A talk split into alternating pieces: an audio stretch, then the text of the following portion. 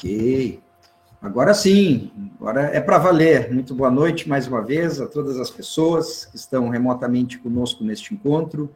Boa noite ao Rubens Júnior, nosso convidado. Boa noite também à Cecília, nossa convidada, nossa colega, e que vai ser a, a moderadora das nossas conversas de hoje. É uma grande satisfação tê-los aqui conosco nesta noite, assim como todas as demais pessoas que estão aqui. Tá? Aquelas pessoas que estão conosco pela primeira vez, o programa Diálogos no LAI é um evento de extensão universitária do Laboratório de Análises Socioeconômicas e Ciência Animal, o LAI, que é vinculado à Faculdade de Medicina Veterinária e Zootecnia, a FMVZ, da Universidade de São Paulo. Nós ficamos no campus Fernando Costa, na cidade de Pirassununga, no interior do estado de São Paulo. O nosso objetivo ao promover os diálogos é proporcionar a toda e qualquer pessoa interessada um momento agradável de divulgação de conhecimento, de troca de experiências, de vivências e de pontos de vista que entendemos poderem contribuir para o desenvolvimento das nossas pessoas, das nossas carreiras e da nossa sociedade. Eu sou Augusto Raul Bergameiro, sou professor da FMVZ e também sou um dos pesquisadores do LAI. Para a moderação dos nossos diálogos de hoje, com muita satisfação, a gente vai contar com a colaboração da Cecília, Cecília Miti e Fuque Mendes, que será que irá apresentar o nosso convidado Rubens, né, Júnior, e depois ela vai também nos ajudar na moderação. Então, uh, eu gostaria de imediatamente é, apresentar a vocês a Cecília, para quem não a conhece ainda. A Cecília Miti e Fuque Mendes é graduada em Engenharia de Alimentos, pela Faculdade de Engenharia de Alimentos da Universidade de Campinas, a Unicamp, e é especialista em qualidade e produtividade pela Fundação Getúlio Vargas, a FGV. Ela também é mestra né, em ciências pelo Programa de Gestão e Inovação na Indústria Animal, pela Faculdade de Zootecnia e Engenharia de Alimentos, da USP. Inclusive, ela há poucos dias conquistou o seu título de mestre. Tá? E atualmente a Cecília é gerente de inovação da, na Corin Agricultura e Meio Ambiente. Então, com essas rápidas palavras, Cecília, eu agradeço mais uma vez a sua presença. Passo a palavra para você, por favor, fique à vontade. Muito obrigada, professor Augusto, pela é, oportunidade de participar de mais um Diálogos do LAI. É, sejam bem-vindos todos e todas. Uh, é um prazer e uma satisfação ter a presença é, de todos aqui. É, gostaria de iniciar colocando o nosso tema, que será o mercado de ovos especiais, uh, com a presença do nosso convidado, Rubens Correa Júnior. Né? Então, apresentando o Rubens, ele é graduado em contabilidade e administração de empresas é, possui um MBA em controladoria pela Fundação Getúlio Vargas e uma especialização em avaliação de empresas em fase de startup e reestruturação pelo INSPER. E é mestre em gestão do agronegócio pela USP. Possui experiência profissional em empresas nacionais e multinacionais e atualmente ocupa o cargo de gestor geral na Nova Araguaia Agronegócios. Por favor, Rubens, tenha a palavra. Bom, boa noite a todos. É, também quero agradecer ao professor Gameiro pela oportunidade e toda a equipe do LAI por, pela organização, né? E também pela, pela presença da Cecília, está fazendo aqui um par junto comigo nesse diálogo que a gente não tem hoje um, um PowerPoint, mas vai ser uma conversa mais é, voltada para mercado, mais para o lado profissional, falando um pouquinho aí dos desafios né, é, na produção de ovos especiais. Então, mais uma vez, muito obrigado, professor, pelo, pelo convite e pela oportunidade também. Okay, que nós que agradecemos, Rubens, pela presença sua, da Cecília, né? Estamos muito contentes, são egressos do nosso grupo também, então nos dá uma satisfação ainda especial de, de ver vocês aqui, de poder acompanhar né, o, o desenvolvimento da carreira de vocês e a dedicação para esse tema, que é um tema tão importante para a gente. Né? É, então, Cecília, se você quiser iniciar aí, sugerindo algum ponto para nós começarmos. Pois não. É, O primeiro ponto, ele diz respeito à caracterização dos ovos especiais. Rubens, o que são ovos especiais? É, pode nos falar um pouquinho sobre o produto é, e sobre a sua produção? É, então, na verdade, assim, ovos especiais, eles, ele, a gente, dentro de ovos especiais, a gente pode colocar algumas categorias aí, né? Então, a gente pode chamar de ovos especiais é, o, a forma de manejo, né, que a gente chama de cage free, que é o livre de gaiola, né? Uh, dentro do, do, livre de gaiola, a gente tem a, a forma de manejo que é a, a caipira, né, onde que as galinhas elas têm acesso à pastagem e, e né, e, e, tudo mais. E além disso, também a gente tem a questão dos ovos enriquecidos, né? Então, a gente vê nas gôndolas de supermercados ovos enriquecidos com selênio, com vitamina E, com é, ômega 3, né? Então, são ovos especiais que a gente chama, né? É, hoje, o mercado tem destinado mais essa questão de ovos especiais a produção ligada a bem-estar animal, né? É, então, o que a gente chama de caipira, de livre de gaiola, né? É, tem a produção orgânica também, que é um que eu acabei esquecendo um pouco de falar, mas é, e além desses ovos enriquecidos, antigamente, agora não mais, a gente não vê muito na gôndola, né? Ovos de gaiola, né? De galinhas é, é em gaiola, enriquecidos com, com ômega 3, principalmente, tinha bastante disso, né? Hoje a gente está vendo muito menos, por quê?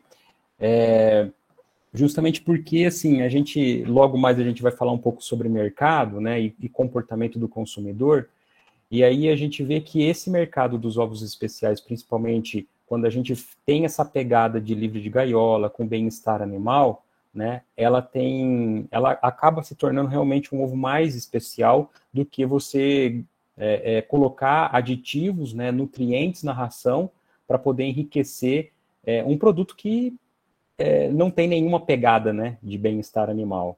Então, é, por isso que hoje ovos de gaiola enriquecido, é, a gente está vendo cada vez menos nas gôndolas de supermercado. É, com relação à produção, né, hoje eu estou envolvido, é, já faz sete anos que estou envolvido nesse mercado né, de, de produção de ovos. É, eu já passei por granjas de produção de ovos em gaiola, né? Atualmente, a Nova Araguaia, onde que tem a detenção da marca São Caipira, dos ovos São Caipira, é, nós somos 100% livre de gaiola, né? Então, a gente tem outro é, é, eu, eu consigo ter essas duas visões do que, que é a gaiola e do que é sem gaiola, né? E, e aí eu posso dizer para vocês assim que eu dificilmente voltaria numa operação com gaiola, né? Porque a gente vê a, a, a, né, um ser vivo ali, né? É, passando a vida dele toda dividindo um espaço pequeno com 10 aves, dependendo 15 aves, né? E, e assim, e, e, e, e, não tem mobilidade nenhuma, né?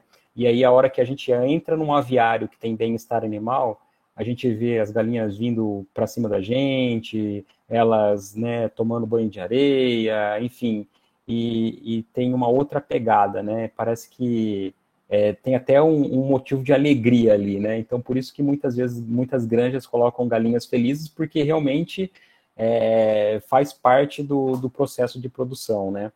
É, então, é, basicamente, assim, a questão de, de, produção, né? Hoje a gente tem algumas diferenças, né? Com relação é, a produzir ovos especiais, né? Algumas peculiaridades. É, a gente segue algumas normativas, né? Principalmente da ABNT, né? Quando a granja ela tem a certificação, né? Então tem as auditorias é, periódicas, né, que né, a Cecília pode contribuir até um, mais do que, do que eu aqui nesse bate-papo. Uh, e, e, aí a gente tem algumas peculiaridades com relação à, à, produção, né? O que você pode se enquadrar como livre de gaiola, como caipira, como orgânico, né? É, e aí a gente tem, é, principalmente, por exemplo, um, exemplo que eu dou aqui é na questão da ração, né? É, é muito comum nas granjas de, de gaiola, né, utilizarem alguns, alguns insumos de origem animal, por exemplo, a farinha de carne, né?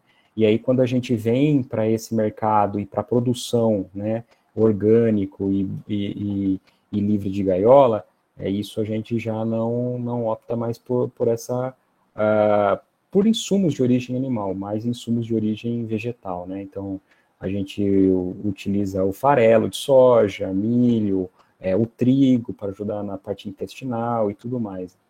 Então a gente tem essas peculiaridades assim de tomar cuidado. E além disso são os desafios de manejo, né? Porque é bem é bem diferente, né? A questão uh, de manejo quando você está é, produzindo ovos na gaiola, a situação e a realidade é uma, né? E quando você está produzindo ovos é, é, de galinhas livres de gaiola, tudo, é outra dificuldade. A galinha ela é muito curiosa, ela acaba comendo a cama, enfim, ela gosta de ciscar, e aí a gente tem que ter muito cuidado com questão de contaminação, de biossegurança dentro da propriedade, né? Não que a gaiola não exija, mas quando ela está na gaiola, ela não tem acesso né, a isso, né? principalmente pastagem, né? Onde que tem uhum. aves sobrevoando, né? Então a gente tem que tomar realmente muito cuidado. Uh, o que eu, eu acho visto... que pode continuar, Rubens. Depois eu queria é. colocar uma, uma é. questão a respeito desses é. desafios aí. Uhum. O que eu tenho visto assim e, e, conversado com alguns colegas né, do mercado é a questão assim, algumas granjas que hoje têm operação gaiola e querem entrar no mercado, que é onde que a gente vai falar logo a mais de como que é esse mercado, né, de ovos especiais, eles sentem muita dificuldade. Por quê? É, muitas vezes é, as, as granjas são pequenas e médias, e aí eles querem fazer isso no mesmo espaço, né, no mesmo núcleo ali. E aí é esse que é o problema, né, porque a, a, o risco de, de, de, ter uma contaminação cruzada ali é muito alto. Né? Então, é, eu sempre recomendo assim, se é para fazer uma operação de produção livre de gaiola, que faça numa propriedade que não esteja no mesmo na, na proximidade né, de granjas com gaiola, porque realmente é, a gente tem esses desafios. Certo. Então, a pergunta que eu queria fazer é exatamente nesse sentido, Rubens, porque é, a gente sabe que, que, é mais desafiador do ponto de vista técnico, né, de manejo, do ponto de vista de sanidade, é, esses os sistemas livres de gaiola, né? Mas assim, o, o quão realmente é mais desafiador ou quão é mais um preconceito ou mais uma resistência cultural é, dos produtores, né? Eu acho que essa informação é importante, principalmente tem muitos estudantes de veterinária aqui, né? A gente sabe que a parte sanitária, principalmente, é uma parte que desafia mais, né? Então, assim, o, o quanto e é, o quanto desse, digamos assim, dessa resistência, ela procede ou ela é mais talvez um desconhecimento, uma questão cultural mesmo? Professor, eu acho que aí vai envolver duas situações. É, a primeira que é a questão cultural e a outra que é a questão do capitalismo, né? É, você produzir ovos é, no mesmo espaço, nós estamos falando mesmo, na mesma metragem de largura e comprimento de um galpão, né? Ovos livres de gaiola, no mesmo galpão a gente tem capacidade de colocar um exemplo, tá? É, que, é 14 mil aves livres de gaiola e na mesma metragem de comprimento e largura, numa gaiola, a gente coloca 100 mil aves. Né? Então, assim. É, a questão de produtividade e de custeio por metro quadrado, porque hoje é, o agronegócio está mudando um pouco essa visão de fazer a metragem por hectare, é, é, a rentabilidade né, por hectare, por alqueire e tudo. Na verdade, é tudo mais por metro quadrado agora. Então, assim, a hora que a gente pega é, uma granja livre de gaiola comparado com uma granja é, com gaiola, a, a, a questão de, de, de, alojamento de aves por metro quadrado é muito maior na gaiola do que é, é, livre de gaiola, né? Além disso, por exemplo, hoje os níveis de automação eles estão muito mais tecnológicos, né? Então, por mais que você tenha tecnologia é, numa, numa granja que é livre de gaiola, por exemplo, na operação onde que eu estou inserido, né, os nossos aviários, eles possuem ninho automático, é, é, é, a parte de, de, de, conforto térmico também tudo automática. Então, assim, já tem uma questão de tecnologia envolvida. Mas mesmo assim, é, eu preciso eu preciso de mão de obra, tá? Para poder é, fazer coleta no aviário. Uh, as galinhas, por mais que elas são ensinadas a botarem no ninho, né? No, no logo no, no, começo no começo ali é, de, de, de 12 a, a 16 semanas ali, que a gente faz esse manejo, uh, elas ainda acabam botando no chão, né? E aí você tem que ter essa mão de obra para coletar. Tá? Então, assim, hoje a gente usa como uma referência aí duas pessoas para cada 12 mil aves, 13 mil aves. Mas a hora que a gente vai comparar a mão de obra para uma granja de gaiola, o galpão que está totalmente automatizado, em sistema de bateria, é, 100 mil aves, eu preciso de um funcionário. Poxa então, muita diferença. Então, assim, é muita diferença, né? É muita diferença. Eu tenho uma produtividade muito maior e um uso de recursos muito menor. Porém, o valor no preço de venda, que é onde que a gente depois vai, vai, vai conversar um pouquinho mais sobre isso, é bem diferente também, tá? Mas, Ótimo. Excelente. São, são, são, alguns desafios aí na, na produção. Enfim, eles são reais realmente, né? A são. parte de manejo, a parte sanitária são, são reais, né? É, o cuidado sanitário, principalmente, assim, é, ele é muito... É, pela, pela minha transição que eu já tive em granjas de gaiola, né, é, o pessoal, assim, dos aviários não, não se preocupam tanto, né, quando uhum. é na uhum. gaiola. Mas no livro de gaiola não tem. Ou você é bom, ou você está fora. Não faz, não, não vai fazer produção fora de gaiola, sabe? Porque o risco é muito alto de contaminação. Então tem que ter uma questão de biossegurança, é, controle de roedores, aquilo é, é fundamental. Então a gente tem que ter esses, esses, esse conhecimento assim e, e essa aplicação dentro da propriedade. Perfeito, ótimo.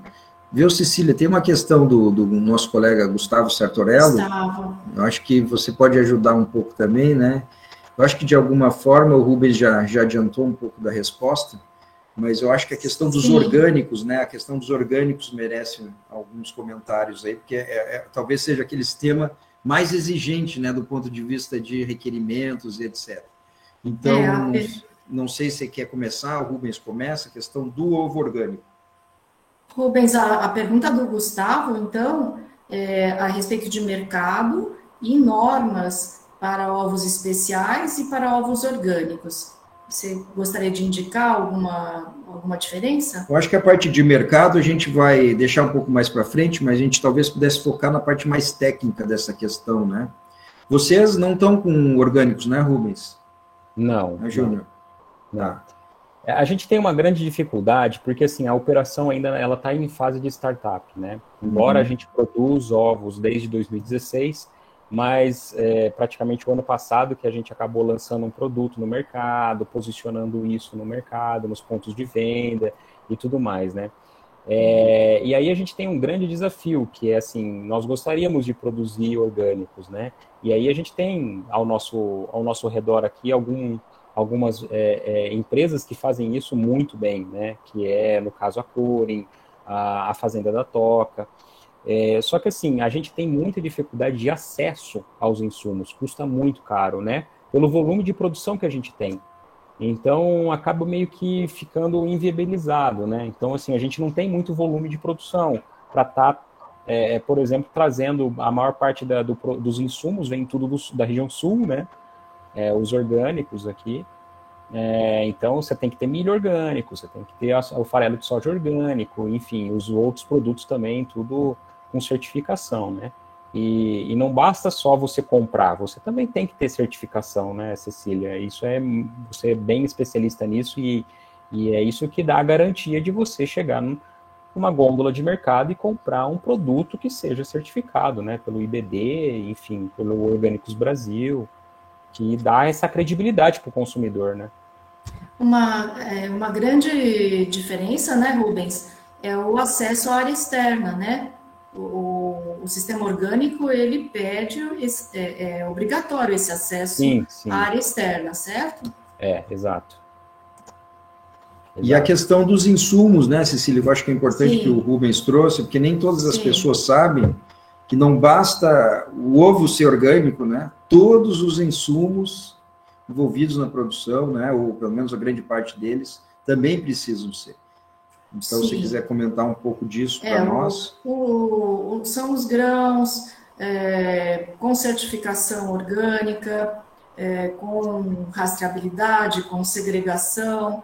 É, de fato, isso, isso restringe né, a, a base de, de fornecedores. É, eu acho que o que o Rubens colocou muito bem. É, são, são custos que que tem impacto né, no, depois no preço do produto final. Tá? E a questão realmente do, do como eu falei, da, da, do acesso à área externa, porque você precisa ter área para piquete, fazer rotação, é, formar o pasto, né, Rubens? Sim, sim. É, ter essa questão que nem a gente chama do isolamento, né, de ter esse cuidado de, de de não ter muito próximo, né, granjas com gaiola, né, é, enfim, a gente sabe que aqui no, no, nosso grupo tem um monte de estudantes de veterinária, né, e eles têm, vão ter grandes desafios daqui para frente, então, pode ter certeza. né, é um, vai ser um papel, assim, que eu vejo vai ser uma profissão importantíssima, né, principalmente para a produção de com ativo biológico, né, que a gente vê que, que, envolve essa produção animal, de origem animal, tudo isso. Então, assim, é, é muito desafiante, né? Então, é, eu, eu sou da área de finanças, mas é, uma, uma das coisas que eu acho que, assim, para eu poder estar tá nessa posição como um gestor geral dentro de uma unidade avícola, né? Eu tive que sentar com, com veterinários, com zootecnistas, entender um pouquinho da dinâmica da parte técnica, né? Porque tudo isso tem, tem é, um reflexo forte, mas muito forte, na parte financeira, né? A gente quer garantir, quer garantir resultado bom, né? A gente quer garantir eficiência de, é, financeira e, e, e de rentabilidade, nós temos que tratar bem das galinhas. Né? A gente tem que ter esse cuidado. Então, não basta ser. Eu acho que assim, por isso que nesses últimos, nesses últimos anos, a, além da, da crise no mercado, né, por razão das altas dos insumos, é, muitas granjas acabaram meio que encerrando as atividades, né? E tem muitos, muitos granjeiros assim que estão com, com galpões vazios e esperando uma oportunidade para ver quando vão retomar né? E, e, a competitividade aumentou muito com isso, né? Então, assim, você tem que ser bom na produção, né? É, não tem como hoje tratar as coisas de uma forma muito amadoras. Tá ótimo. Bom, tem uma pergunta da nossa colega Ernestina. É, esses dias, né, Cecília, a gente tentou escrever um artigo a respeito disso, você nos ajudou, e é uma pergunta que não quer calar, né? E aí talvez o, o, o Rubens tem um, também uma visão dele, mas qual é o percentual de mercado dos ovos especiais em relação ao todo? Essa é uma pergunta que a gente tem muita dificuldade de conseguir responder neste é, porque são estimativas que as empresas fazem, né? A gente não tem uma estatística oficial sobre isso. E, mas enfim, deixo a questão para o Rubens Júnior, para a Cecília. Qual é o percentual dos especiais no, no mercado total de ovos do Brasil? Você tem essa informação, Rubens? Então, é assim, a informação que a gente tem, ela é um tanto informal, né? Porque é, hoje tem pesquisas de mercado, elas custam caras para a gente poder ter acesso, não é, não, não são tão baratas, mas hoje é um mercado que gira na faixa é, de 30 a 40%, certo? É, isso na Europa é muito maior, esse percentual, né, porque eles já estão é, eles já estão muito mais é, avançados nessa produção, né, começou lá na Europa, na verdade, né? Toda essa produção livre de gaiola, cage free. É, então, assim, eles já estão. Tem bastante empresas é, com, esse tipo de, de produção. Uh, mas aqui no Brasil hoje ainda é, é, um pouco tímido. Falam em 30%, mas assim, não posso afirmar, tá? Porque justamente a gente vê. Agora a gente está vendo as grandes as grandes granjas se movimentando para poder transformar a operação em gaiola, mas é bem difícil, né? Bem difícil você ter que abrir mão aí dos seus 13 milhões de aves em gaiola para tornar isso daí tudo fora livre de gaiola, né? Então, isso. e o nível de produtividade é outro, né? então é bem complicado. E você, Cecília, você tem uma estimativa? É difícil se comprometer, né? É difícil, é muito difícil é que se nós formos englobar é, como ovos especiais realmente os enriquecidos, né? É, uhum. É, onde a diferença está tá na dieta, né? Com a inclusão de, de, de nutrientes. Se nós formos incluir também é, os ovos é, de criação caipira, é, os livres de gaiola, os orgânicos, e os de criação sem antibióticos, eu acho que a gente podemos chegar uh, a, a, esse número que o Rubens mencionou, de 30%, né?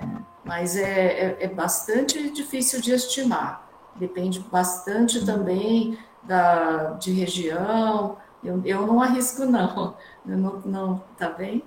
Tá ótimo. Mas é importante a gente deixar claro, né, Rubens, que 30% pode parecer pouco hoje, mas é um mercado muito recente.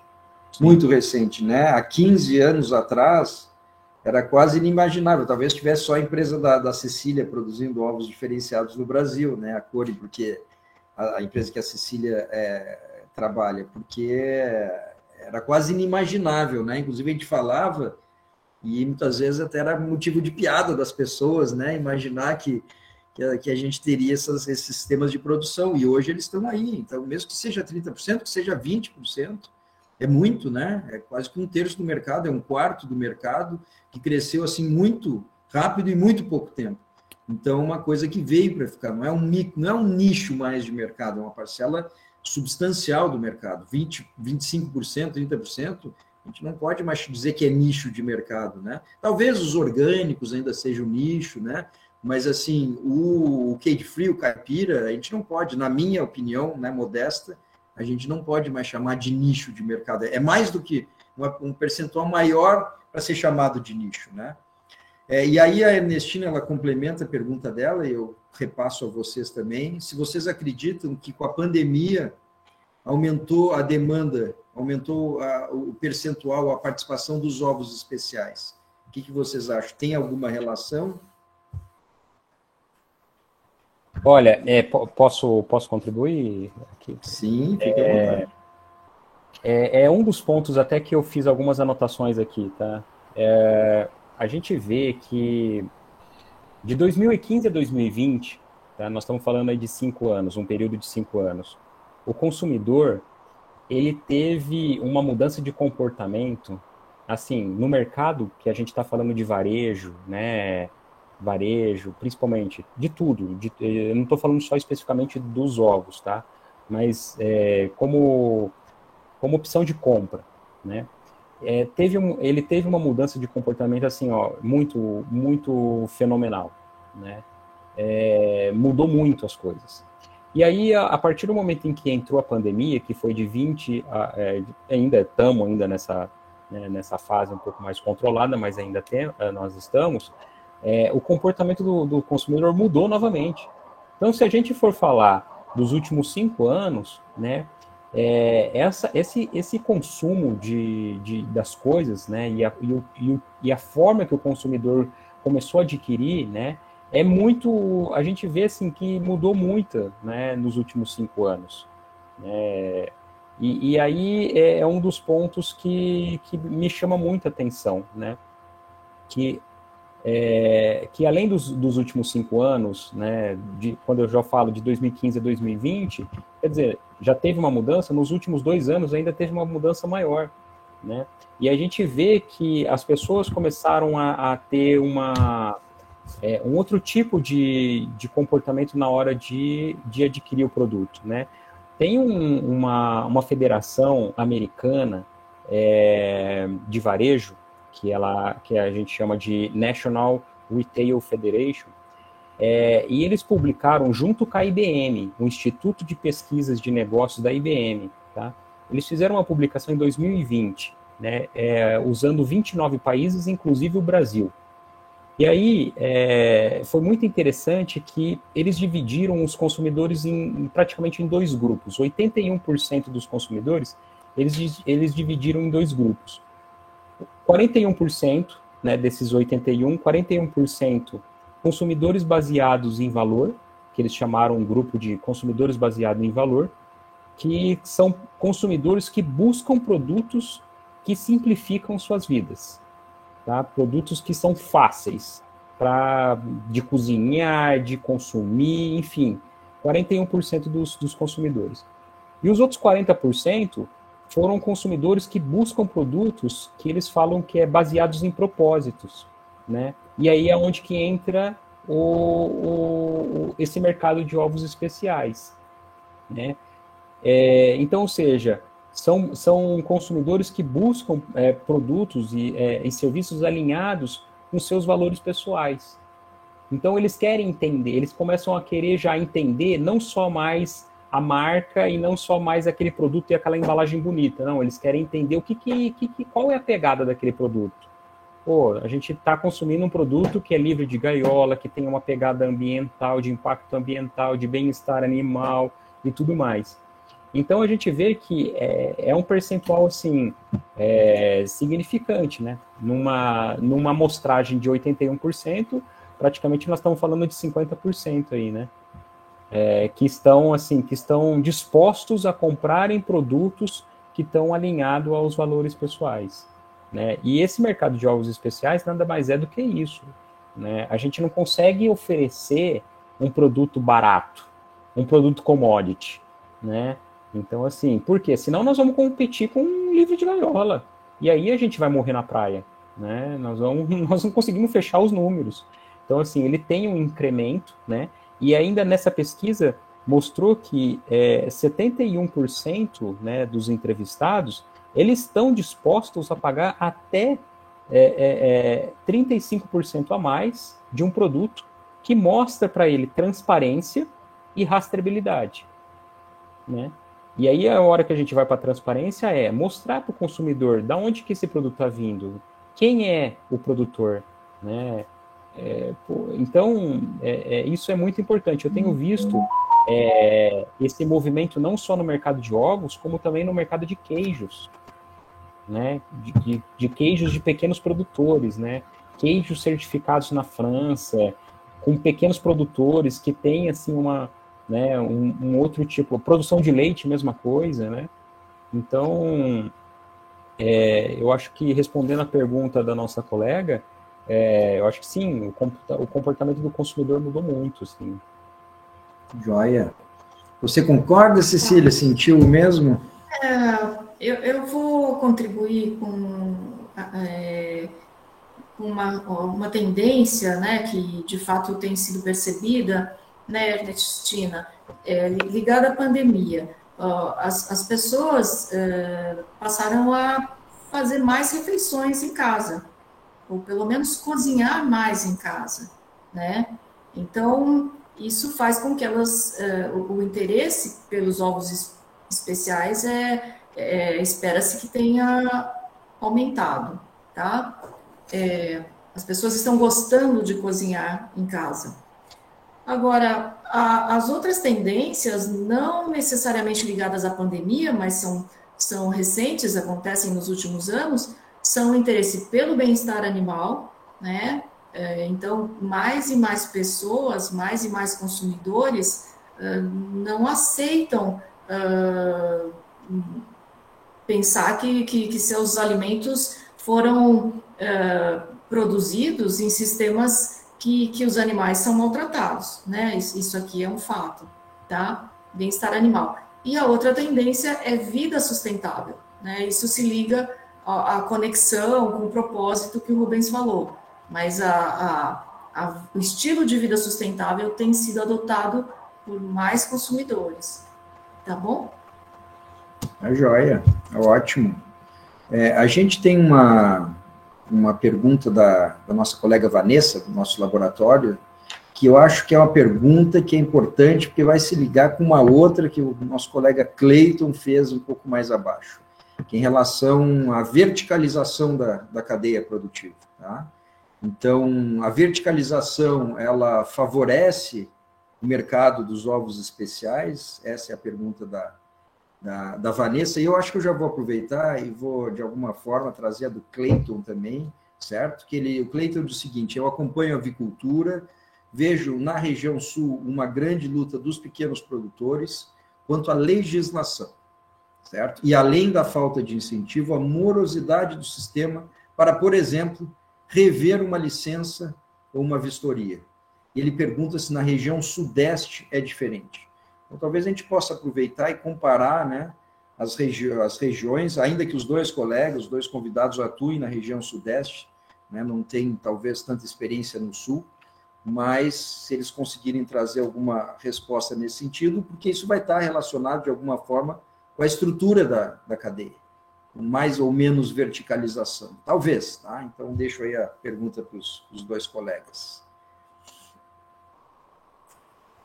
Quem quer começar? Quer começar, Rubens? A questão da ah. verticalização, né? É, integrar, é, controlar é, mais elos da cadeia é importante, Rubens? Assim, Cecília, eu acho que é, eu sou eu, eu sou da, da assim eu tenho uma, uma, um olhar em questão de gestão é bem diferente. Eu acho que quando você quer abraçar muitas coisas, e aí é, um, é, é uma, uma das perguntas que eu sempre questiono, tá? Você é bom em quê? Né? Então, assim, verticalizar, você vai ter que cuidar da sua, da, da sua integração, da sua lavoura, enfim, tem o plantio de todos os insumos para que você consiga é, fechar o processo de ponta a ponta, né? É, literalmente, fora da, da da porteira, dentro da porteira e, enfim, e depois lá no varejo, né? Então, assim, é, eu acho assim muito desafiante, né? Eu admiro algumas empresas que estão, que a gente vê no, no segmento que estão tentando fazer isso, né? É, isso demanda assim um, uma estrutura, né? Tanto de, de pessoas quanto de capital, de uma forma muito grande. Então, assim, eu acho muito difícil um pequeno e médio produtor acontecer isso. Né? Os grandes players do mercado conseguem fazer porque as aberturas de portas são outras, né? É, a gente sabe disso. É, e aí a gente tem esses, esses desafios, né? Acho assim, num, num, num, num momento, num, num olhar para pequeno e médio produtor, eu acho que o que ele tem que se dedicar é ser bom na produção de ovos, né? Então, é, se ele tem condição de plantar um milho bom, tal, tem uma estrutura para plantar, ótimo. Mas se ele não tiver, é, tem outros recursos com que ele consiga né, fazer isso, né, através é, de contrato, contratos futuros, é, comprando diretos de produtores, enfim, ele pode fechar uma cadeia sem, sem ter a necessidade de verticalizar. Tá bem. É, o que eu gostaria de falar assim para a Vanessa é não necessariamente verticalização, né, de ponta fechar de ponta a ponta, mas assim, por exemplo, a integração, a produção integrada é, tem sido interessante no, no, no, caso da empresa do grupo onde eu trabalho, né? Então foi possível uh, integrar diversos produtores num, numa região, num território, eles são especialistas em, em criação, né, em cuidar de aves. É, a, a, integradora uh, tem a fábrica de ração, tem, tem toda a parte de nutrição, é, consegue comercializar, colocar os produtos em atacadistas e varejistas, e consegue também ter algumas lojas, Né? Então, não se trata propriamente de uma verticalização, mas controlar um pouco mais alguns elos aí da cadeia produtiva. Tem, tem sido interessante, né? com, com, com muitos desafios, como, como o Rubens uh, indicou. Tá bom? Eu acho que talvez o que o nosso colega Cleito queira dizer é que é, é, ele deve estar falando, né, e ele pode até me corrigir, inclusive oralmente, se quiser, mas eu estou imaginando, viu, Júnior, que ele, ele, esteja falando só na relação produção de ovos, benefício de ovos, ou seja, processamento, processamento de ovos. Porque se o produtor é muito pequeno, ele não consegue nem fazer essa segunda etapa, né? Ele entrega só ovo, ele vende só ovo, ele não vende ovo beneficiado já, né? Sim o ovo embalado, né, é, inspecionado, talvez seja isso que ele queira dizer. É, se eu estou interpretando bem a pergunta dele, ou seja, aqueles produtores que só produzem ovos e não têm uma escala mínima para conseguir fazer o processamento, é, é, a situação deles, imagino eu, que deva ser bem mais difícil, né? Sim. que fica na dependência desse processador. Talvez seja nesse sentido que ele esteja querendo falar, ou seja, não, não integração a cadeia inteira, né? Só nesse elo produção de ovos e, e processamento. Sim. É, boa noite, Augusto. É, eu estou aqui, é o Cleiton. Oi, Cleiton. É, o pessoal lá do Sul, eles mesmos processam, eles entregam. Eu estou falando a burocracia quanto à legislação mesmo. Assim, eu, pelo que eu entendi, os dois só trabalham com empresa, né? Eu queria saber o restante da cadeia, porque lá no Sul eles têm que tirar o municipal, estadual e às vezes até o federal. E agora, devido à pandemia dar uma afrouxada, pode vender de um município para o outro. Mas fora isso, é uma burocracia muito grande para eles conseguirem escoar essa produção. Eu queria saber se no Sudeste, não sei se eles vão conseguir falar disso, que eles trabalham já só na, na empresa, né? Se lá também a burocracia impede esse, esse comércio, igual está acontecendo no Sul, sempre aconteceu. Creio que não muda muito, mas enfim, Júnior e é. Cecília. A, minha, a, a, nossa experiência aqui na, na, Nova Araguaia, a gente tem o registro pelo, é, pelo, pela Secretaria de Inspeção do Estado de São Paulo. Né? Então, assim, é, como a nossa, a gente já tem né, um projeto e já tem definido que nós queremos ficar dentro do Estado de São Paulo e que a gente quer fazer uma logística próxima da propriedade, para que a gente consiga garantir qualidade e frescor do produto, né?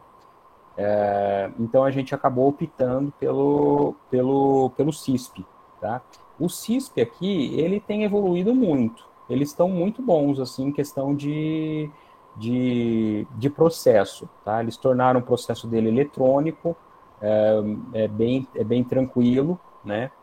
É, então, é, não tem problema. O que eu tenho ouvido né, é que realmente o CIF, que é, é o federal, ele é bem mais exigente, é exigente não, é bem mais moroso, né, o processo, tá? Nosso processo aqui de certificação pelo, pelo, pela Secretaria do Estado de São Paulo, ela levou dois anos, tá? Mas tem processo que é muito mais do que isso, né? Então, assim, envolve, envolve recursos financeiros, envolve paciência, envolve tempo, né? Você fica preso porque nesse, durante todo esse esse, é, esse período, você ah, pode até prospectar mercado, mas o que, que você vai fazer? Você vai deixar o varejista lá, o supermercadista, esperando, ó, a hora que eu tiver, você garante para mim? Nisso, muita água já passou debaixo da ponte ali, né? Então, assim, é, é muito, é, é, muito difícil, né? Agora, o que está acontecendo aqui no estado de São Paulo é que o, o CISP está integrando com o CISB, que ele é nacional, né? Então, ele é uma parceria do, do Ministério Agropecuário junto com os estados e o município. Então, isso tem ajudado, vai ajudar bastante, assim, a você escoar a produção para fora do estado, né? Só não pode exportar, mas é, me falaram que é um processo bem mais simples, enfim, é, é bem, bem mais tranquilo. Mas realmente, assim, se for optar pelo CIF, é, eu sei que é mais trabalhoso mesmo.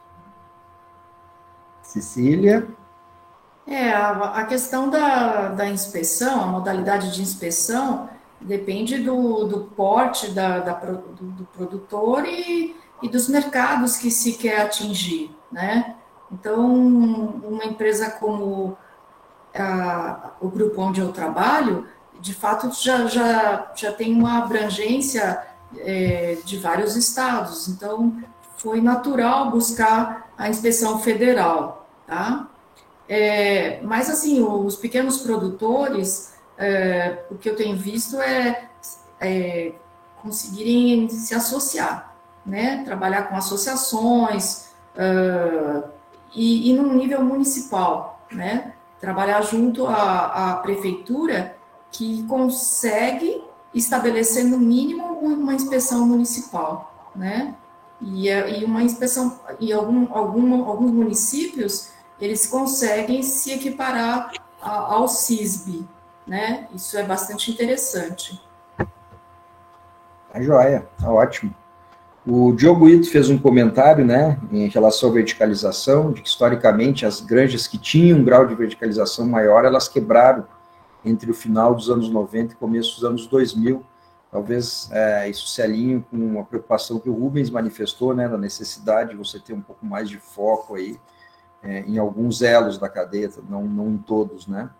E aí, logo em seguida, ele faz uma pergunta, que é muito interessante também, como que as mídias sociais e vendas online influencia, influenciaram na venda dos ovos especiais e se sentiu-se a necessidade de ajustes nas embalagens para aguentar as entregas a domicílio. Online e necessidade de mudança de embalagens, Sim. somente em decorrência da, das mídias sociais aí, né, talvez da pandemia também. É, hoje, hoje tem assim é, bastante algumas algumas granjas, né, têm lançado o ovo por assinatura, né, onde que você eu, eu, eu, sinceramente não sei como que é o despacho. Eu nunca fiz um despacho de ovo é, por correio, né, não sei quanto tempo leva, né. Mas assim, o meu pensamento é que acho que se for algo regional, isso funciona muito legal e muito muito bacana, sabe? É uma, hoje a gente não tem essa modalidade mas é algo que está no nosso radar que a gente gostaria de estar de tá atendendo. Nós já fizemos um projeto piloto né, aqui do, do porta a porta, né, e confesso para vocês que é muito trabalhoso. Então, assim, é, você trazer para dentro de casa essa logística, a logística em si já é complicada, né? É, quando você vai fazer varejo. Né? Então, é, já tem uma, uma complexidade aí. E aí, a hora que você opta por fazer o porta a porta, né, é, é muito mais complicado. Então, assim, é, justamente, imagina você sair com um carro, por exemplo, pode acontecer naquele dia, você tem um pedido, um único pedido, que é um estojo com 12 ou 10 ovos, e você sair e vai ter que rodar, sei lá, 6 ou 7 ou 10 quilômetros para entregar aquilo ali. E você tem que cumprir, né? É, faz parte do teu papel, que é que é a entrega porta a porta. Então, assim, a gente já fez um, um piloto com isso e a gente já viu que realmente nós precisamos contar com, com parceiros para poder viabilizar esse tipo de comercialização. Justamente porque dá muito trabalho, né? E quando você é pequeno, é, a sua logística, juntando logística, marketing, é, ponto de venda, produção, aí você tem N variáveis que você tem que controlar ali, né? E aí é onde que você tem que parar, olhar, de, ter um olhar de cima para baixo e falar aonde que eu quero ir, né? Aonde que eu quero focar. Né? Eu quero ser bom no PDV, eu quero ser bom ali na, na gôndola, né? Onde que o consumidor vai ver a minha embalagem, vai ver um produto e vai escolher pela minha marca, né? Por que, que ele vai escolher pela minha marca? Né? Então tem toda essa essa, essa questão. Eu acho, acho bacana, acho legal, mas a gente não teve bons frutos aqui, a gente teve muitas dificuldades. Então a gente acabou suspendendo aqui essa operação. Perfeito. Cecília, daí talvez você possa aproveitar e falar um pouquinho das, da, da presença da empresa no varejo, né? Que é, um, é uma iniciativa bem interessante também. Eu não sei o quanto que o varejo, né? Já está fazendo esse tipo de, de entrega, de logística em domicílio, mas enfim, se quiser aproveitar e falar um pouco das lojas também. Bom, quando, quando a gente procura na, é, por, por ovos, é, as redes de supermercado estão fazendo delivery, né? A, a maioria está fazendo delivery e ovos são vendidos. Não, não, não me parece que, que tenha ocorrido ajuste na embalagem, né? É a embalagem uh, de varejo, mas que é, com, com cuidados na entrega, com cuidados no, pelo, pelo transportador, isso é possível fazer sim. Né? É, não, não, não, me parece que tenha acontecido uh, ajuste na embalagem. Agora, as mídias sociais, no caso do, do, dos ovos especiais, me parece importantíssimo. Né? Uh, como comunicar? Como acessar o, o, o consumidor? Né? Aquele momento lá na gôndola, ele, ele, ele, ele é muito rápido, né? Ao passo que você conseguir uh, influenciar, conectar com, com os consumidores, né? Mandar sua mensagem, divulgar uh, os diferenciais, a qualidade da ração, o manejo, o bem-estar, o cage-free, uh, o propósito da empresa, tudo isso são mensagens que, que você, não, você não constrói de, de uma hora para outra, não, não, não, é uma questão uh, rápida, é preciso investir sim em, em comunicação, em marca, em, em mídias sociais, é, no site, é, no saque, ter um bom atendimento ao consumidor, me parece importantíssimo, tá? Eu acho que um ponto também que o, que o Diogo é, tenta trazer para o debate é o que a gente falava antes, né? Que eu mencionei que há 15, 20 anos atrás não, não tinha o apelo que tem. Então, sem dúvida, as pessoas mais bem informadas ou mais bem ou mais mal informadas, né? Não vou entrar no mérito da qualidade da informação, mas o fato é que as mídias sociais elas estão influenciando muito, né, Rubens, daquilo que você falava da mudança do consumidor. Essas Sim. mudanças que o Rubens falava anteriormente, deu aquele exemplo daquela, daquela instituição americana que fez a pesquisa, em grande parte essa mudança do consumidor é provocada pelo acesso à informação, que é facilitado pela questão da internet, das mídias sociais, etc. e tal. A gente que trabalha com os produtores, né, principalmente produtores de, de produtos de origem animal de todas as espécies, a gente fala muito isso para eles. Hoje em dia não dá para, entre aspas, esconder nada do consumidor. O consumidor vai saber como a galinha é criada, ela vai saber como a galinha é tratada, ele vai saber como né, o esforço que a galinha tem que fazer para botar um ovo.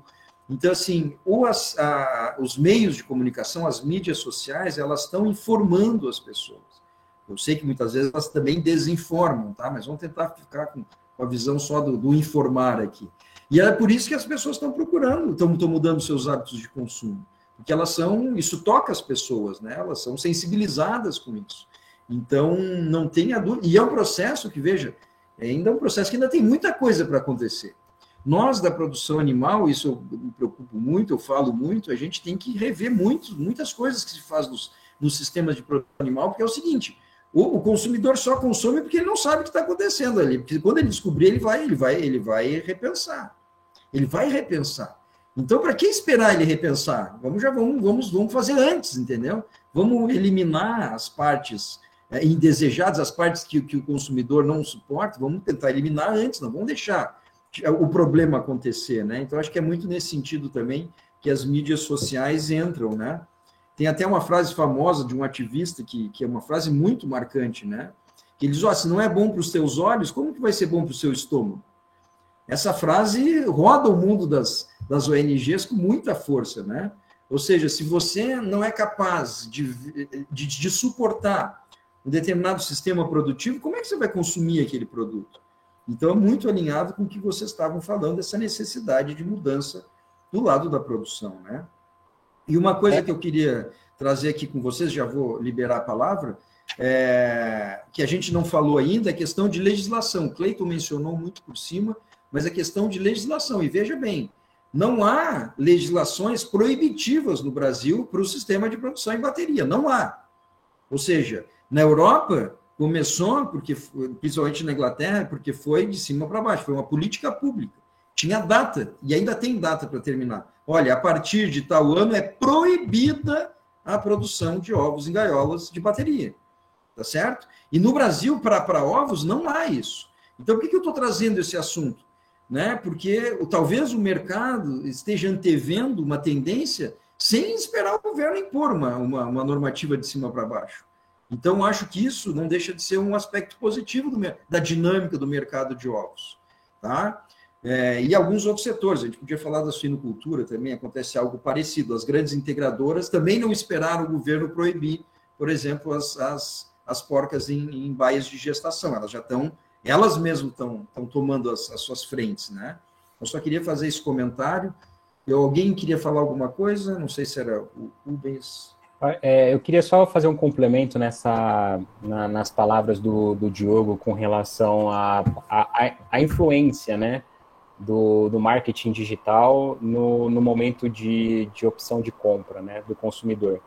É, isso é importantíssimo. Eu sempre gosto de estar no ponto de venda, escutando, vendo, observando o comportamento do consumidor, né? E a, no momento em que ele pega uma caixa de ovo, e ele troca por outra marca e por que, que ele trocou por aquela marca, né?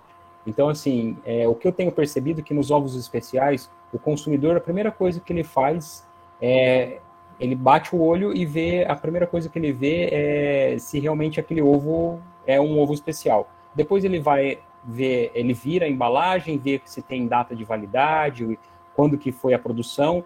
Então, assim, é, é uma das, das preocupações, né, que ele quer ter ovo fresco, né, na gôndola, né, e a gente já percebeu isso, por isso, por isso da gente ter uma pegada mais regional, né, próximo da, da propriedade, onde que é fácil de escoar. E outro detalhe é que é, ele quer também entender um pouco mais da, da empresa, né? Então, assim, a gente acabou optando por uma, uma embalagem mais minimalista, é, uma embalagem que não tem tanto, é, tanta informação para poder deixar mais claro para ele naquele momento de compra né? E aí a gente teve até eh, teve um caso que aconteceu justamente comigo aqui, né, num, num cliente. É, a gente antes da gente vender para o varejo, a gente tinha assim algumas lojas que nós vendíamos assim como um projeto piloto, né? E aí é, é, naquela semana a gente tinha é, um mês antes a gente tinha recebido frangas, né? E aí, naquele mês, elas começaram a pingar os, os primeiros ovos ali, né? E só que os ovos, eles saem num tamanho menor. E como a gente não tinha critérios de seleção, né, por, por razão da nossa, do tamanho né, do negócio ser bem pequeno, então a gente acabava é, vendendo o ovo sem, sem classificação de tamanho, né? Então ele vinha de vários tamanhos. É, o que hoje os pequenos produtores fazem isso, né? É como a gente chama de bica corrida. E aí, naquela semana, e a gente vinha tendo é, é, um feedback muito legal dos consumidores com base nesse, nessa loja específica. Era uma, uma, uma loja que, bem pequena e aí a gente vendia assim. E naquela semana, é, o lote que estava produzindo né, ovos, ovos maiores, que eram ovos mais graúdos, eu acabei fazendo uma comercialização para uma, uma outra empresa, para uma outra granja, e eu não tinha mais, né? E naquela semana essa loja pediu para mim é, os ovos. Aí o que eu tive que fazer? Eu tive que pegar os ovos das galinhas novas, só que é, eles estavam menores, né, do que o pessoal já estava acostumado. E entreguei. É assim, levou praticamente dois dias, o dono da loja me ligou, falou assim, ó, oh, Júnior, é o seguinte, cara, você me mandou ovo de codorna aqui. Eu falei assim, não, não mandei ovo de codorna para você é que as galinhas estão novas, tá? Eu falei assim, cara, o pessoal tá reclamando. Você não, na próxima semana não manda mais esse ovo. Chegou na sexta-feira, é, o cliente que tinha comprado os ovos graúdos me ligou novamente e falou assim, Júnior, segunda-feira eu preciso de mais ovos. Eu falei assim, ah, ok. E peguei e vendi. Aí na terça-feira eu tinha que fazer uma nova entrega para essa loja e eu não tinha os ovos graúdos tive que mandar os ovos é, de galinhas, das galinhas novas menores, né? Só que aí eu acabei, acabei refletindo um pouco, eu falei assim, o consumidor precisa saber o, o que, que ele está comprando. E aí eu peguei e fiz uma etiquetinha e colei na embalagem, dizendo para ele que ele estava recebendo uns ovos menores, porque as galinhas eram, eram novas, né? E aí, na, naquela ocasião, eu chamei elas de cocós, para dar aquela familiaridade, né? E, e, aí eu falei assim que as, que, que as nossas cocós é, é, estavam novas e por isso que estavam botando ovos menores. E aí, no final da frase, eu só coloquei assim, mas sabe o que, que é o mais importante de tudo isso? É que elas estão super felizes, porque elas estão livres de gaiola. E mandei a caixa e foi. Dois dias depois, exatamente na mesma, na mesma periodicidade, me liga o dono da loja. Ô Júnior, deixa eu te falar uma coisa. Você tem mais desse ovo menor? Eu falei assim, por quê? Cara, o pessoal teve uma senhorinha aqui que levou cinco bandejas minhas aqui por causa da, da etiqueta que você colocou. É, então, eu preciso que você, você me entregue de novo os ovos menores para mim aqui. Então, assim, isso é importante. O consumidor precisa ter uma comunicação clara, né? Ele precisa entender o que, que é que acontece. Então, assim, ah, ele simplesmente viu ovos menores, ah, esse ovo não presta. Não, mas a partir do momento que a gente falou que eram de galinhas novas e que elas estavam livres de gaiolas e tinha uma outra pegada, quer dizer, o produto escoou, né? É, então, essa, essa forma de, de comunicação e essa pegada na, na questão de marketing é muito importante. É muito importante para que você consiga agregar valor no produto. Muito bom, excelente caso, excelente exemplo. A gente fala muito disso, né? O consumidor está muito distante da realidade da produção. Eles não, muitas pessoas não têm a mínima noção de como as coisas são produzidas, né? Não, não, muitas vezes até não, não param para pensar que vem da natureza. E a natureza acontece isso, as galinhas novas vão por ovos menores, né? Então, uhum. essa, essa reeducação do consumidor é uma coisa muito importante. Tá certo? Por exemplo, no, na produção de frutas e vegetais, tem todo esse apelo, né? Para diminuir um pouco a exigência da questão estética, né? Que a, a questão de, de qualidade nutricional é a mesma, só porque é um pouquinho mais feia, mais feio aquele legume. Então, isso é uma coisa que tem que ser trabalhada, porque Senão a gente exige muito da natureza, né? E aí começa a ficar tudo muito caro, enfim, os custos vão elevando e os desperdícios vão aumentando também, né? Então é um excelente caso que o, Júnior nos trouxe aí. Algum comentário, Cecília? Podemos seguir? Podemos seguir, vamos para. É, falamos de mercado. Alguma coisa sobre é, Preços, Júnior, você quer comentar? Preços é. de ovos especiais? A gente que gosta de economia sempre gosta de ouvir de, a respeito de preços, viu, Júnior? Eu sei que os empresários não gostam muito dessa parte, né, Cecília? Mas é a parte que a gente mais gosta de ouvir, né? Enfim, eu acho que é um bom, um bom tema. Eu, é, eu... Como, é que, como é que estão os diferenciais de preço? Eles vêm diminuindo, não vêm diminuindo? Enfim, coisas do tipo. É, é, assim, a partir do momento em que você consegue é, consolidar uma marca, né, encontrar o nicho, o, o, nicho de mercado, que é o teu público-alvo, e você trabalhar isso não acontece do dia para a noite. Né? A gente vê, por exemplo, os produtos da Corin, né? a Corin tem uma identidade muito bem definida, né? Um mercado muito bem definido e específico, né? E aí a gente vê que realmente os ovos especiais ele tem um mercado específico, né? É, então assim, a partir do momento em que você consegue mostrar valor pro pro, pro, pro teu pro teu é, cliente, pro teu consumidor, né? É aquilo que a, a pesquisa apontou, né? é, eles estão dispostos a pagar mais, né? Eles estão dispostos a pagar mais. Porém, é, a gente tem esses desafios, né? Que a hora que a gente senta para negociar com o varejista, é uma faca no coração, entendeu? Então, assim, é, a gente senta para negociar com o comprador de supermercado, é uma outra realidade. Né? Então, assim, só que, ao mesmo tempo, eles que dão vazão do produto, né?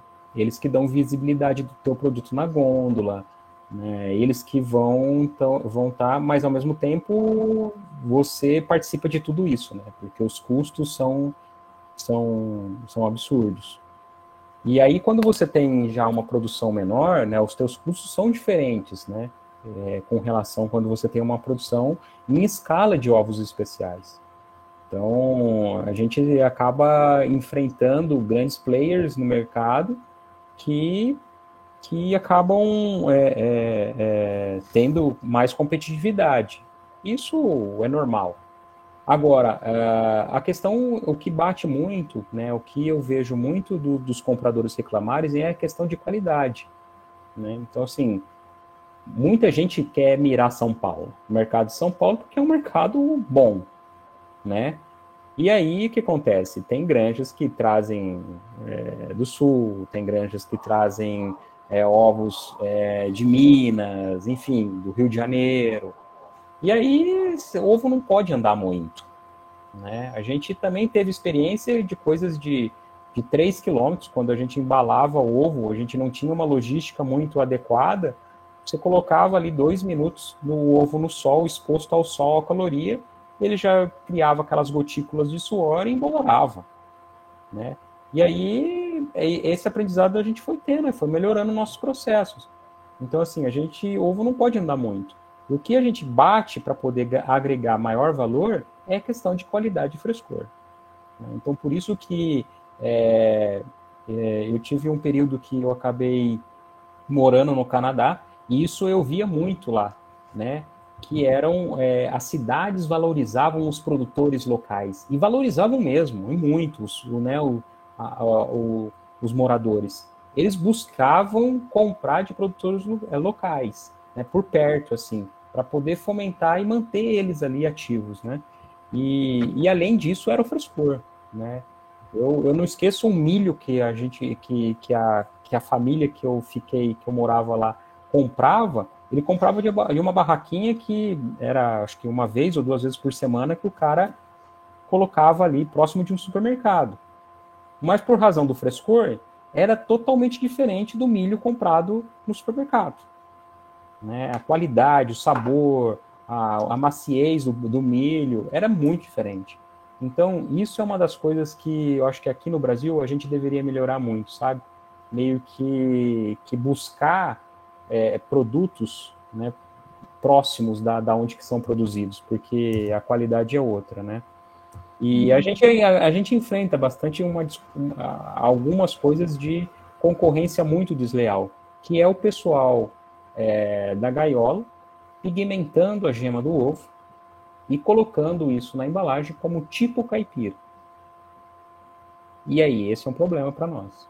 Porque a gente que nós somos cage free, isso engana o consumidor. Né? Então, é, o, o, a Secretaria de Inspeção do Estado de São Paulo está é, tá caindo em cima disso, né? já está bem mais é, exigente em questão de, ó, se você é caipira, se você é queijo free, apresenta um certificado de uma empresa certificadora aí que, que você tem, que valida a tua operação. É, então, eu estou vendo menos rótulo, mas ainda existe, tá? Rótulos antigos de, de granjas que a gente sabe que tem operação em gaiola, e aí pigmenta o ovo para deixar a gema mais é, vermelhinha, como se fosse queijo free caipira, e coloca no rótulo como tipo caipira. Então, a gente, mesmo, né? a gente, a gente tem, tem enfrentado esse tipo de situação no mercado, sim. E tem como a gente tem algum número mágico de percentual de quão mais elevado é o preço dos, dos ovos cage free, os normais? Tem um número mágico de mercado ou não? Ou depende muito de região, marca? Depende muito, professor. Depende muito de região e de marca, entendeu? E é aquela questão. Se você tiver uma marca mais consolidada, um público que já está consolidado com você, que ele vai chegar no, no, mercado e vai comprar a tua marca e não vai comprar a marca do concorrente, é, com certeza essa marca tem um preço mais elevado. Tá? Eu, assim, a, admiro bem a Corin, porque a Corin, ela é uma empresa pioneira nesse segmento, né? E ela conseguiu conquistar isso daí. Então, assim, é, tem os clientes que são fiéis, não, não vão mudar, tá? Não vão mudar.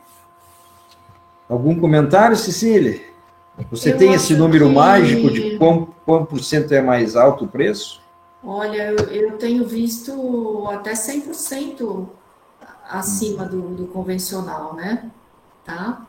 E esses ovos uh, especiais, cage-free, orgânicos, muitas vezes são vendidos uh, meia dúzia, né? São caixinhas de seis, é, às vezes caixinhas de dez, né?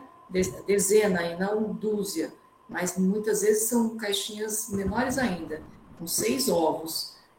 É, eu acho que o Rubens colocou coisas importantíssimas, é, mostrar para o consumidor uh, qualidade, frescor, né, procedência, origem, uh, a seriedade da empresa e também acho que, que nós devemos encontrar é, outras formas de comercialização, né?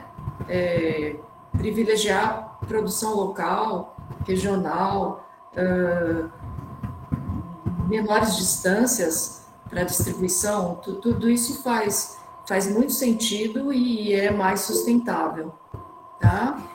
É, mas e a, e a importância de, de se cobrar uh, legislação, né, inspeção, uh, normas, certificações, para que não existam esse, esse tipo de, de, de Prática, problema né? no, no, mercado de ovos, né? Colocar que um ovo é tipo caipira, isso é, isso é maquiar o, o produto, caso, né? né?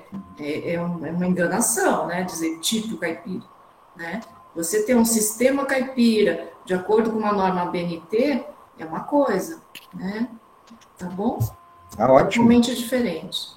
Fazendo ótimo. só um complemento que também nessa questão da, da enganação, que no meu ponto de vista, eu também acho assim que é, acho uma tipo assim uma questão de tacada de marketing, é, querer abocanhar também uma parte do mercado, que são granjas né, que, que possuem gaiolas, e aí tem lá dois ou três galpões que fazem o queijo free, ou caipira, e vende como caipira, né? E aí tem aquela pegada, pô, calma aí, a empresa é consciente para bem-estar animal ou não? Né? Então isso o consumidor, ele está indo atrás, entendeu? que é justamente naquela, na, naquela porcentagem do, eh, da pesquisa, mostra que eles querem saber se realmente o, o produto ele é um produto premium, ele está, além de ser premium, ele está alinhado ao propósito dele, ao propósito de vida dele, né? Então, pô, uhum. calma aí, eu quero consumir ovos de galinhas de gaiola, mas calma aí, essa empresa ela é 100% fora de gaiola? sabe? É isso que é, os grandes, as grandes é, hoje, né, que tem dificuldade de, de fazer essa movimentação é, em escala, né, para livre de gaiola, acabam fazendo. Ó, eu tenho no meu portfólio, eu tenho lá o, o rótulo que é, é, galinhas felizes, livres de gaiola, orgânico, tal, mas assim, 80% da operação, 90% da operação é na gaiola, né? Então, assim, eu acho que é meio que uma uma hipocrisia, né? De você querer vender sustentabilidade e você não é sustentável, né? Uhum. E realmente complicado. É, mas vai cair naquilo, né? O consumidor cada vez vai se informar mais, né? Ele vai atrás, espera-se que ele possa ter mais informações para tomar suas decisões aí, né? Eu coloquei, pessoal, fiz uma pequena propaganda de um artigo aí que a gente produziu, né? Inclusive uma moça que trabalhou com a Cecília, na Cristina, com uma pesquisa muito bem feita, ela pesquisou os preços nas gôndolas de São Paulo, tá? De vários tipos de ovos, embalagem, e ela fez uma comparação de preços, então, por esse trabalho dá para ter uma ideia desses diferenciais, tá? Eu coloquei no chat para vocês. E tem uma questão importante relacionada a consumo e preço, né, do Diogo Ito também. Ele fala que muitas decisões de compra do consumidor acontecem na própria gôndola e na hora do consumo, né? Ovos especiais combinam com é, combinam mais com ovos normais ou com outros produtos, tipo sem lactose, kosher, diet, light, etc. E tal. Ou seja, ele está sugerindo né, que esses, esses consumidores que, que têm essa pegada né, pela saúde, por outros valores, por outros apelos, é, talvez eles sejam realmente menos sensíveis, né? eles não vão se preocupar muito em comparar preço. Né? Então, acho que é, é, um, é, uma questão importante, assim. Ou seja, o quanto esse tipo de ovos especiais eles combinam, né, com outros tipos de produtos. Eu acho que isso está um pouco relacionado com lá no início que nós falamos, né, Júnior, sobre os apelos do consumidor. Mas, enfim, vocês têm alguma informação a respeito desse consumo casado, digamos assim, de ovos especiais com esses outros produtos especiais também?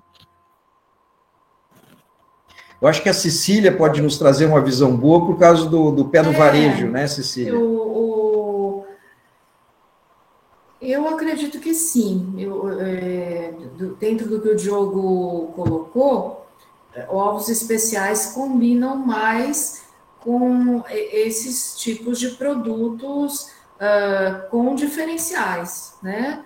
É, podem ser kosher, diet, light, sem lactose. É, acho, acho sim que eles combinam mais. E, e eu, eu, acho também, dentro de, tudo que foi falado, no, no, é, talvez tenha ficado até um pouco perdido, mas, mas o Júnior colocou algumas coisas importantes, sabe? É, uma dieta à base de ingredientes vegetais é muito diferente de uma dieta que, que, que, que tem farinha de, de, de, carne, de vísceras, é, é, é, é totalmente diferente.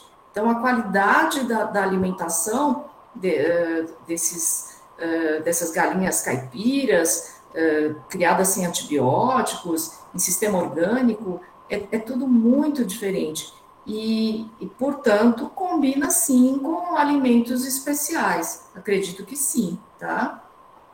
Joia, tá ótimo. Obrigado, Cecília. É, não sei se alguém tem mais alguma pergunta, pessoal, fique à vontade. Se alguém quiser também fazer alguma pergunta oral, ninguém se manifestou oralmente, só o Cleiton, né? Além de nós três, mas lembrem-se que, que, que é para vocês ficarem à vontade se quiserem fazer alguma pergunta, alguma colocação aí. Tá? É, bom, a gente tá, já está com um bom tempo aqui de conversa, tá bom, pessoal? Está dando aí quase é, uma hora e meia. Então, acho que a gente já pode ir mais ou menos se direcionando para a nossa conclusão, né, Cecília e, e Júnior. É, uma, das, uma coisa que eu queria perguntar para vocês, né, que eu queria pedir para vocês, a gente tem muitos, muitos jovens estudantes aqui, tem, tem pós-graduandos também. Eu queria pedir para vocês falarem rapidinho dos trabalhos de pesquisa que vocês que vocês fizeram na sua no, no, mestrado, principalmente, eu acho, né? Que ambos trabalharam de alguma forma um assunto relacionado. Então, acho que a gente podia, se vocês não se importarem, comentarem rapidamente qual foi a pesquisa e a contribuição aí que vocês deixaram nos, no mestrado que vocês fizeram recentemente conosco na USP. Eu acho que, enfim, Cecília, Rubens, quem quer começar? Eu dou a palavra para Cecília. Ah, Primeiro as mulheres. Tá Isso bom. Aí. É, é bem rápido, assim, foi uma pesquisa orientada pelo professor Gameiro. Uh, o título foi o desenvolvimento de uma norma de avicultura baseada nos princípios da agricultura natural. Então, eu defendi recentemente, foi não faz nenhum mês, é, e foi uma pesquisa bem interessante percorrer e estudar e levantar todo o histórico da agricultura natural, né? Uma modalidade de agricultura proposta por Mokichi e, e como isso se desdobrou e, e se caracterizou em formato de norma que, que poderá é, futuramente uh, basear uma certificação. Então, foi basicamente isso uma, uma pesquisa sobre gestão, gestão do, do agronegócio, na, na, área de, de qualidade é, de produtos de origem animal. Tá ótimo, um ótimo resumo. Muito obrigado, Cecília. Júnior. O meu projeto foi relacionado à, à reestruturação de granja, né? É, foi inclusive foi uma pesquisação, né, onde que eu participei né, é, de forma interina na operação. Então, o método, o método que, que eu acabei utilizando foi através do fluxo de caixa, né? Era uma, era uma granja que estava com uma dificuldade financeira muito grande.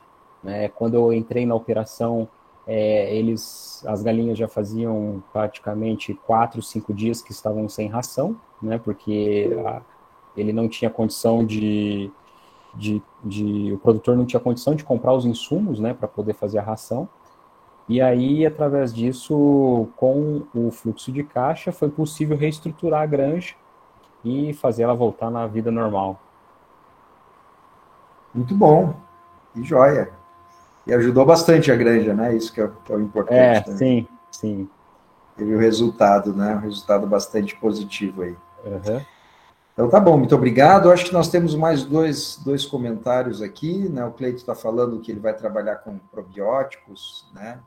No mestrado dele. Já está pensando no doutorado? Esse é um cara que ó, enxerga longe, tá certo. Tem que ser assim mesmo, tá bom? E a Ernestina, acho que vai ser orientadora dele, se eu entendi bem ali no comentário.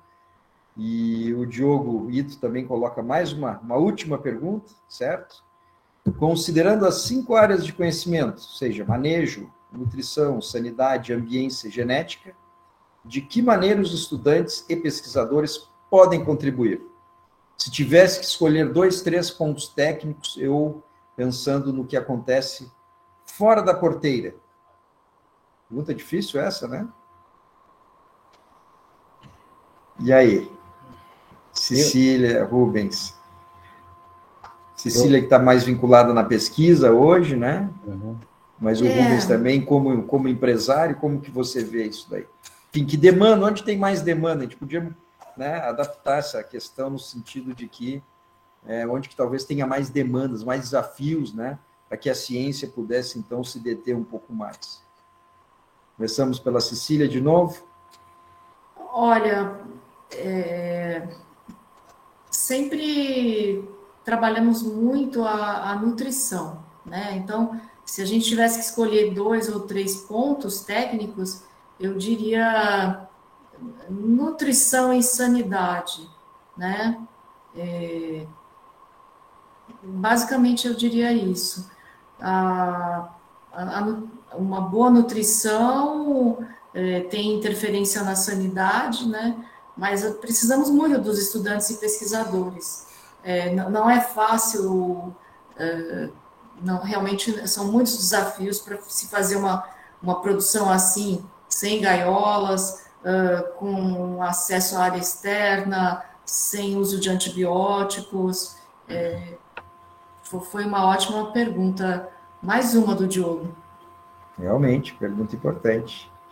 Nutrição e sanidade, até a questão da, do custo, né? Só lembrando, né? Na avicultura, nutrição certamente responde por 60, 70, até mais por cento do custo, né? Então acaba sempre recebendo um enfoque importante. Tá ótimo, Cecília. E você, Júlio? Eu também concordo com, com a visão da Cecília. Acho que nutrição e sanidade é, são dois pontos importantes que é, eu acho que tem é, é, eu acho que tem bastante demanda no mercado para poder fazer especialização nisso, principalmente na parte de sanidade. Né? Quando a gente está falando de biossegurança, a gente muitas vezes eu sento com, com veterinários que são representantes de empresas né, de, é, que vendem produtos é, sanitários. Mas, assim, é, a gente vê que, uh, que ainda, ele, ainda falta um pouquinho mais de expertise, né? E eu, eu, eu, escolheria três pontos, né? Eu acho que nutrição e sanidade, e um outro ponto é manejo. Ah, não é fácil mão de obra. Né? Uhum. Você capacitar, replicar, replicar o manejo em escala. Isso é uma grande dificuldade para o pequeno e médio produtor. Perfeito.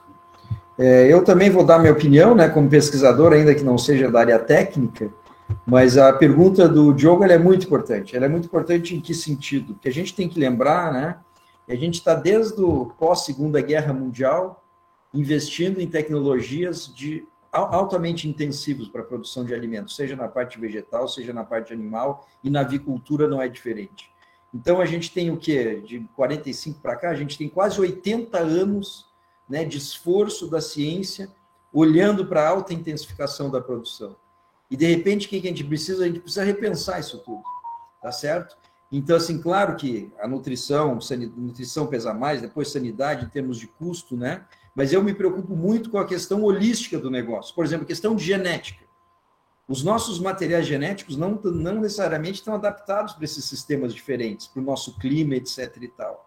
Certo? Então, assim, eu acho que todas essas áreas são igualmente importantes, né? Eu acho que é, é, é sempre importante a gente ter a visão holística do, do todo, que uma coisa complementa a outra, e principalmente nessa, nessa visão de que a gente está há 80 anos focando no sistema intensivo. De repente a gente quer fazer alguma coisa diferente. Tá certo? É claro que a gente vai ter que mudar tudo, né? Vai ter que mudar manejo, vai ter que mudar nutrição, vai ter que mudar genética. Então é realmente um desafio muito grande. Mas se eu puder trazer uma visão de dentro da academia, né, de um departamento de produção animal, é, eu não, eu, eu creio que não tem ninguém na avicultura hoje, na ciência, que não se preocupe com esses sistemas. Eu não creio que tenha algum pesquisador que não tenha pesquisa já olhando para um cage free, eventualmente para um orgânico. Ou seja, porque os colegas já perceberam que, é uma, que isso não é uma tendência, isso é uma realidade, isso é uma coisa concreta, né? Eu, particularmente, fico feliz de ver isso, porque, como eu falei há 20 anos atrás, eles não olhavam para isso. Hoje, todos eles olham. Talvez não sejam suas principais linhas de pesquisa, mas eles estão olhando para isso. Os colegas que trabalham com isso, né, na ciência, estão olhando para isso. E só mais um comentário que eu acho muito, pergunta, muito importante, a pergunta do Diego deixa aberta, é, deixa aberto para isso. Claro que a ciência tem que evoluir, mas a gente não pode esquecer que muitas coisas a gente já sabe como fazer. Tá? Então, assim, a importância de treinar os nossos técnicos em avicultura hoje em dia é uma coisa fundamental. Não é só esperar da ciência para ela resolver problemas, porque tem muitos problemas, talvez os de manejo aí, que com alguma facilidade a gente resolveria já. Então, treinar bem os nossos técnicos, os nossos formandos, né, os nossos novos profissionais, é alguma coisa muito importante. Ou seja, já há um estoque de conhecimento suficiente para a gente conseguir melhorar muita coisa, só tem que pôr em prática, né? Aí sim, técnica junto, ou seja, a extensão, né, junto com a ciência, eu acho que a gente vai fazer alguma coisa melhor. Mas sem dúvida, foram 80 anos de revolução industrial, de, de revolução verde, né? E agora a gente está minimamente tentando fazer alguma algum ajuste para que a gente volte a sistema minimamente mais mais racionais de todos os pontos de vista, né? Pelo menos essa é a visão que eu tenho olhando de dentro da de dentro da, da academia. Tá bom? E eu não sei se tem mais colocações, eu acho que devido ao nosso horário a gente vai ter que, vai ter que já ir mais ou menos é, encerrando por aqui, né? O Danilo faz um comentário aí, parabeniza os nossos convidados, ele fala da, é da região, está na região de, de Biúna, né? Região da, da Sicília, ok? Gostou dos comentários do Rubens também, ok? Então traz uma contribuição legal aí. Vários parabéns aqui para vocês. Então, colegas, da, da nossa parte, eu acho que a gente está muito satisfeito, viu, Rubens, Cecília, pela participação de vocês.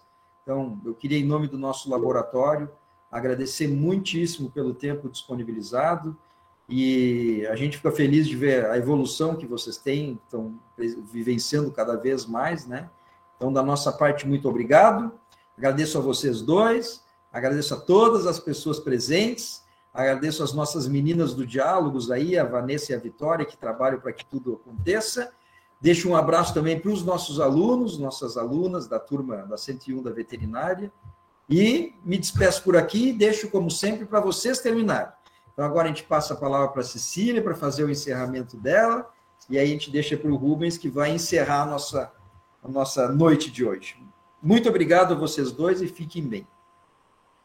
Muito obrigada, professor. Muito obrigada, Rubens. Foi, foi excelente essa conversa, né? É, agradeço a todos os participantes, um abraço a todos. É, de fato, as galinhas são felizes, só que queria dar mais essa mensagem. Não, não é exagero, não, pessoal. É, é as galinhas criadas é, fora de gaiola são diferentes, é, expressam comportamentos naturais, comportamentos da espécie, são muito felizes, são calmas. Na verdade, é, é, elas são muito diferentes. Vale a pena, sim. Obrigada. Bom, eu quero agradecer novamente a presença de todos. Uh, também quero agradecer por essa oportunidade é, de trabalhar junto com o professor Augusto, é, a participação da Cecília, embora a gente não conhece é, pessoalmente, mas agora virtualmente a gente está se conhecendo, mas a gente, eu tenho acompanhado um pouco do seu trabalho aí, um excelente trabalho também que você publicou no, junto com o professor. Obrigada. E, e minha mensagem final é que é, realmente é o que a Cecília falou, né?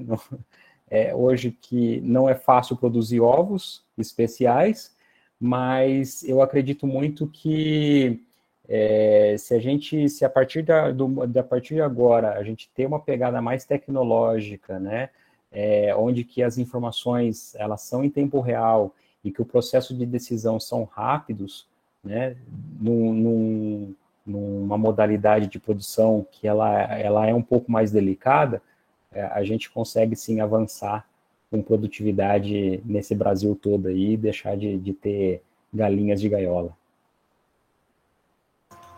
Então tá bom, pessoal. Então, obrigado mais uma vez, boa noite a todos e fiquem bem. Até a próxima para todo mundo aí. Um grande abraço. Obrigado. Boa noite, Até mais. Obrigada. Até mais. Tchau mais.